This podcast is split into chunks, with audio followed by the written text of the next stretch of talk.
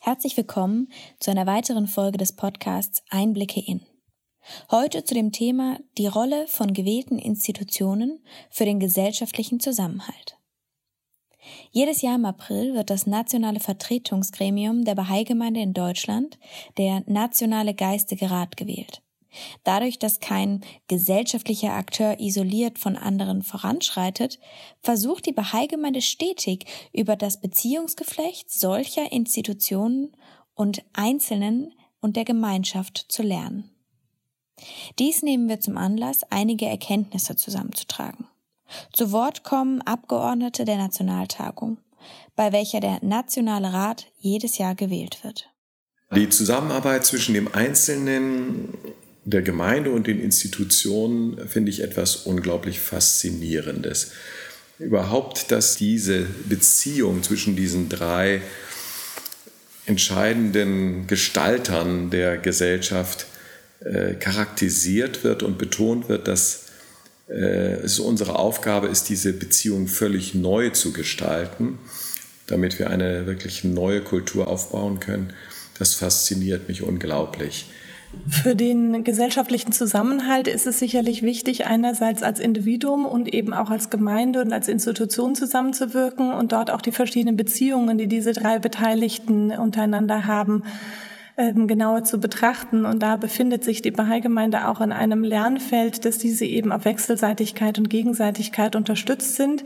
Denn das Entscheidende bei dem Dienst, den man tut, ist vor allen Dingen der Geist, in dem man es tut und viel weniger die Form. Das heißt, auch wenn man gewählt ist als Mitglied einer Institution, bedeutet das nicht, dass man deshalb irgendeine besonders herausragende Stellung innerhalb der Gemeinde hat, sondern letztendlich ist jeder Dienst, egal ob Mitglied einer Institution oder auch nicht, wird als äh, Beitrag für die Besserung der Gesellschaft gesehen und wird wertgeschätzt. Und von daher ist auch die Beziehung ähm, all derjenigen, die als Mitglieder in Institutionen sind und all derjenigen, die nicht Mitglieder sind, völlig auf gleicher Augenhöhe.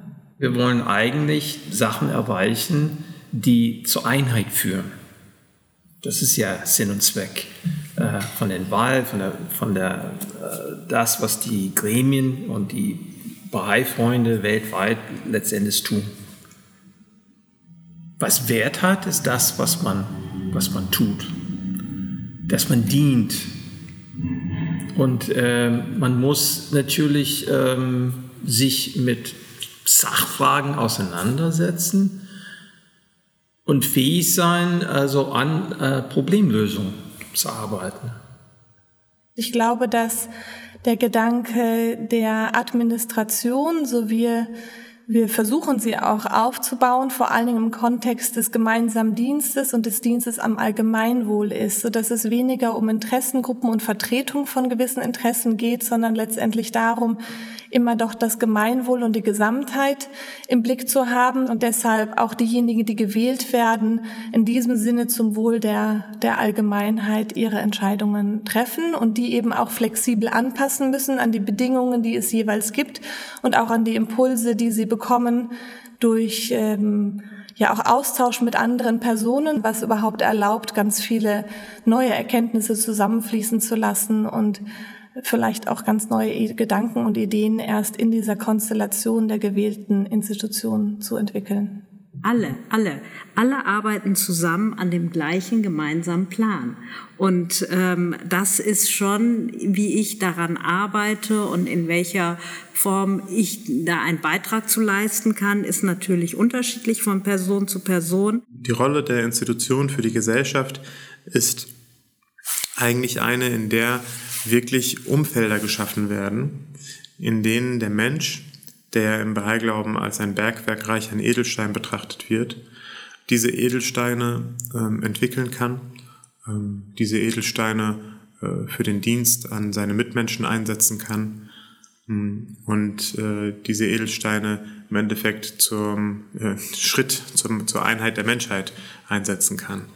Und die Institutionen schaffen ein Umfeld, in dem ähm, eine gewisse Freiheit besteht, mit der der Einzelne, in der der Einzelne navigieren kann ähm, und ähm, auch äh, von den Erfahrungen anderer profitieren kann. Das heißt, die Institutionen haben auch eine Art ähm, Vermittlungsrolle, in der sie äh, Erfahrungen, die generiert werden, sammeln und reflektieren und äh, wiederum mitteilen, ähm, so dass einfach äh, jeder von jedem lernen kann.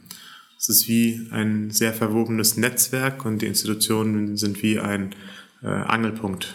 Bei diesem Vorhaben, all diese unterschiedlichen Menschengruppen zu verbinden und ihnen Möglichkeiten zu geben, zueinander zu finden, und zwar auf eine Art und Weise, die natürlich vielleicht sowieso folgen würde, aber es so ein bisschen zu unterstützen, diesen Vorgang, weil wir verstehen, dass die Einheit der Menschheit eigentlich aus sich selbst heraus ähm, der nächste Schritt ist, den die Menschheit so oder so gehen wird.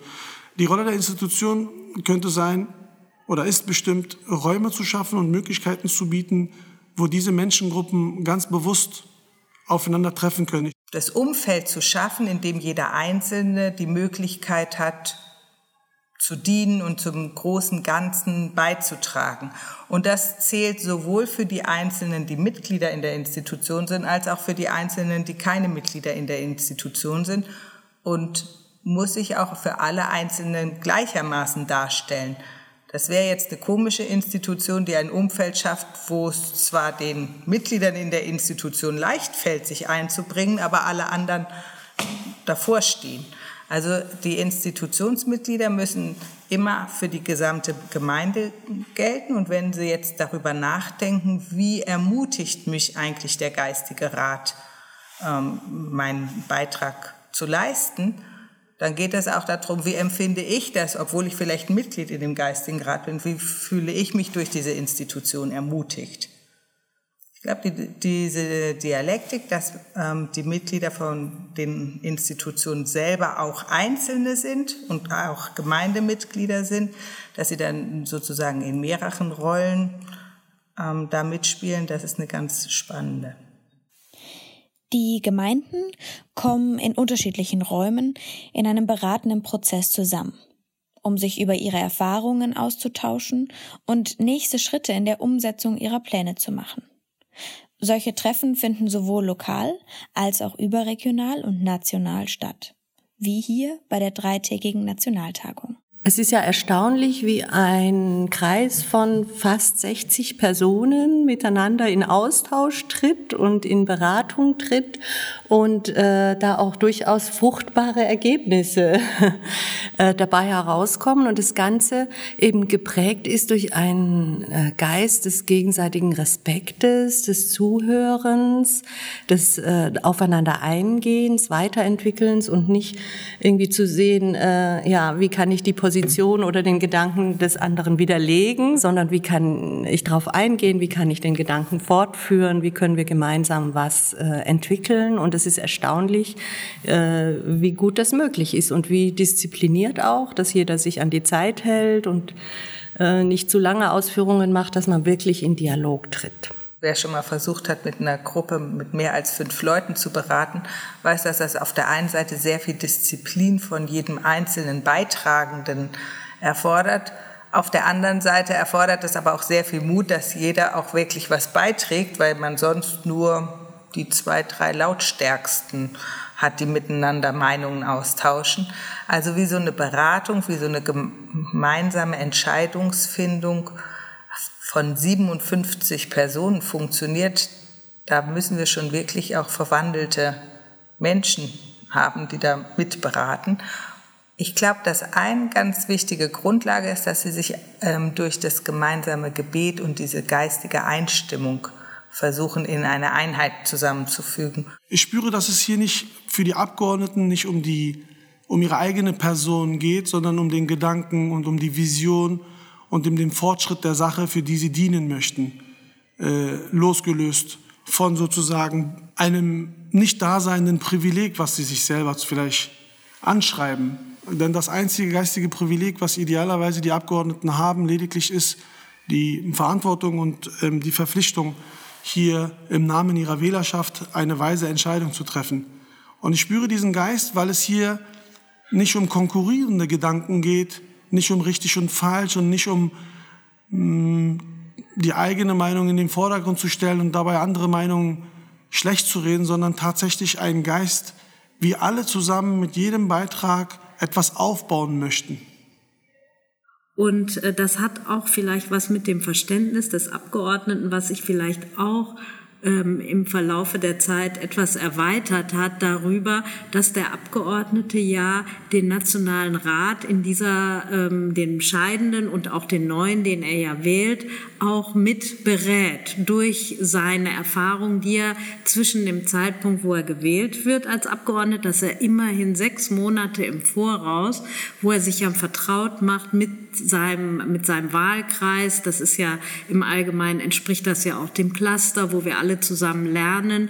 Ähm, und diese, diese eine, diese, das merkt man schon so in den letzten Jahren, dass da viel mehr Lernerfahrungen im Kollektiv auch zusammenkommen, in diesem, in diesem Pool der Abgeordneten. Durch diese Räume des Austausches ist es gar nicht notwendig, dass sich Einzelne als Kandidaten aufstellen. Vielmehr können ohne Wahlversprechen alle Bahai ab 21 Jahren gewählt werden.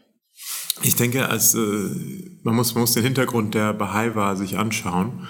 Ähm, der Hintergrund ist ja, dass Baha'u'llah sagt, dass die Menschheit zur Reife gelangt ist. Das heißt, die Verantwortung des Wählers ähm, steht im Mittelpunkt und auch das Vertrauen darauf, dass der Wähler reif mit seiner Verantwortung umgeht. Bei den Bahai-Wahlen achten wir darauf, oder achtet der Wähler darauf, dass er, ähm, er wählt ja eigentlich eine Gruppe. Wir wählen ja nie Einzelne, sondern wir wählen eine Gruppe. Das heißt, wenn man einen geistigen Rat wählt, dann sind das, besteht dieser aus neun Personen. Das heißt, ich wähle neun Personen, die alle gleichberechtigt ähm, gemeinsam Entscheidungen treffen und beraten. Und äh, die Natur der Wahl ist eine tiefgeistige. Das heißt, der Wähler ähm, im Gebet und in Meditation ähm, denkt über seine Wahl nach, reflektiert und das schon einen ganzen Zeitraum vor der eigentlichen Wahl und trifft dann seine Entscheidung im völligen Vertrauen darauf, dass die Personen, die gewählt werden, ähm, die Verantwortung entsprechend umsetzen ähm, sodass wir sozusagen keine Wahlversprechen ähm, wählen, sondern tatsächlich die Eigenschaften und Fähigkeiten, die jeder Einzelne mitbringen sollte, um ähm, das jeweilige Amt, was er bekleiden soll, fruchtbringend ausführen zu können. Das Fehlen von Wahlversprechen für meine Wahlentscheidung finde ich eigentlich eine besondere Befreiung. Ich habe den Eindruck, wenn man Wahlversprechen von den Kandidaten hört, dann wird man eher ein bisschen manipuliert. Und wir sehen ja in unserer Erfahrung auch, dass von diesen Wahlversprechen auch selten viel eingehalten wird, weil sich die Umstände ändern, weil dann noch andere Dinge eine Rolle spielen. Insofern finde ich das viel ehrlicher, einen Menschen zu wählen wegen seiner Eigenschaften, die immer bei ihm bleiben und ähm, ihm zu vertrauen, dass er dann mit seinen Eigenschaften das möglichst Beste entscheidet, in der Beratung mit dem Gremium, in das er gewählt wird. Es ist natürlich nicht einfach, eine Entscheidung zu treffen, von, wenn man rein theoretisch äh, Millionen von Menschen wählen könnte oder Tausende von Menschen wählen könnte. Hm.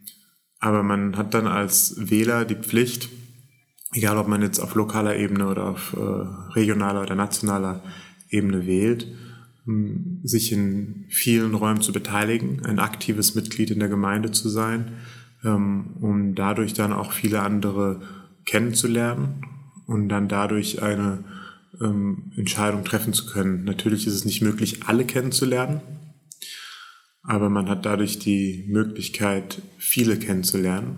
Man erlebt über das ganze Jahr hinweg etliche Räume, wo man in sehr persönlichen, ähm, Kontakt kommt mit diesen Menschen, mit diesen Freunden und sich dort einen Einblick verschaffen kann über Gedanken und Visionen dieser Menschen, aber vor allem auch über Eigenschaften.